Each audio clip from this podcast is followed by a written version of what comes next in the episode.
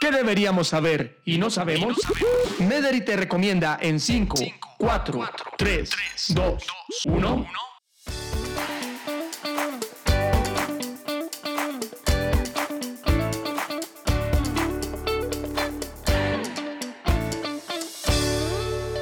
Hola a todos, bienvenidos a una nueva emisión del podcast Las 5 en 5.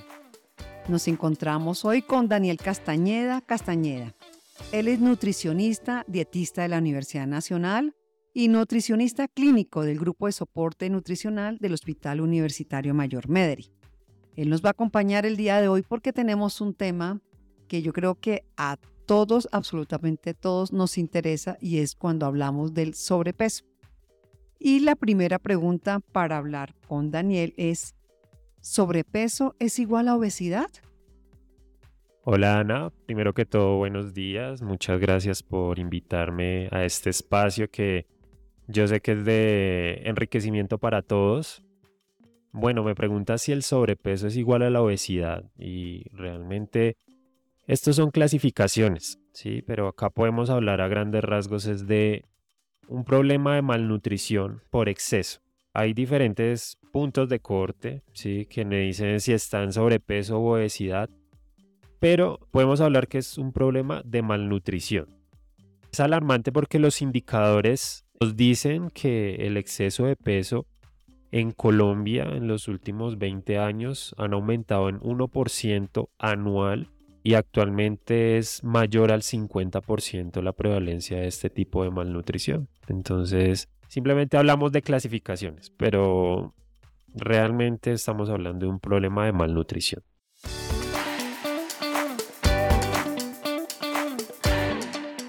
Daniel, cuando hablamos de obesidad o sobrepeso, ¿Cuándo se considera que es una persona obesa, hablando de precisamente esas clasificaciones que usted nos menciona? ¿Y por qué le insisto? Porque cuando habla uno con su entorno, con sus amigos, sus compañeros, uno pocas veces dice esa persona está obesa, uno dice esa persona está gorda o esa persona está en sobrepeso. Cuéntanos eso un poquito porque queremos que todos los oyentes nos entiendan en ese aspecto.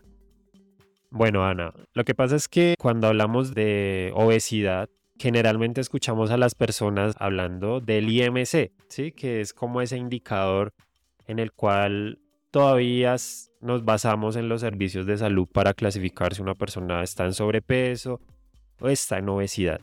Esto es un indicador que básicamente nos relaciona la estatura con el peso. Pero entonces ahí es donde tenemos que entender eh, que el IMC no es el que realmente nos dice si una persona está obesa. Hay diferentes parámetros como la composición corporal, la cantidad de masa grasa, de masa muscular que pueda tener una persona, que es la que realmente nos dice si está obesa o no. Una persona que visualmente la podemos ver gordita, ¿sí? Que podríamos a simple vista pensar que está en obesidad, es probable que su composición corporal eh, nos indique que no es así, que su cantidad de masa muscular es mayor a la cantidad de masa grasa y que digamos está en un adecuado estado nutricional. Entonces es de pronto empezar a pensar que no porque una persona se vea gordita, se vea con eh, una corporalidad de pronto aumentada, es porque está obesa. Y es que eso me pone a pensar que definitivamente el ojo estético también le puede dar una mala información. Puede ser inclusive una persona muy delgada sufriendo temas de salud y una persona un poco más gordita puede estar en los rangos del indicador que nos menciona.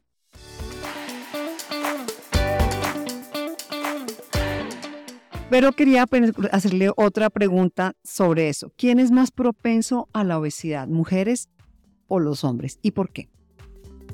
Bueno, esa es una pregunta muy interesante y ahí me refiero nuevamente a las estadísticas porque si nos hablan que, que las mujeres por su composición corporal, por todos sus ciclos hormonales, tienden a acumular mayor cantidad de masa grasa. Entonces, sí se ha podido demostrar que las mujeres son más propensas a tener sobrepeso u obesidad Sin embargo, pues los hombres también, eh, más asociado como a malos hábitos de vida, sedentarismo y demás, también tienen un riesgo aumentado. Pero sí, las mujeres, por su, por su fisiología, son más propensas. Interesante todo eso, Daniel, pero ya el tiempo se nos acaba de nuestro podcast de hoy. ¿Cuáles son esas cinco en cinco? Listo, Ana. La primera es una alimentación basada en las necesidades y en la capacidad que tengan las personas para su acceso. La segunda es una alimentación preferiblemente en familia y en el hogar. La tercera y muy importante es la actividad física. No hay excusa realmente tenemos herramientas en la ciudad, los gimnasios en los parques, la opción de caminar a los lugares donde tenemos que hacer nuestras diligencias para movernos. Movernos es actividad física. La cuarta es el tema de la hidratación, muy importante. Hidratarnos de acuerdo a nuestras necesidades y nuestras restricciones. Y la última, tener adecuados ciclos de sueño. El dormir bien es dormir por lo menos unas 7 horas en la noche buscar eso, ¿no? Que sea en la noche y bueno, siempre asesorarnos de nuestros profesionales de la salud, bien sea nutricionista, fisioterapeutas, médicos deportólogos, médicos del sueño y con esto pues buscamos mitigar un poco esta problemática.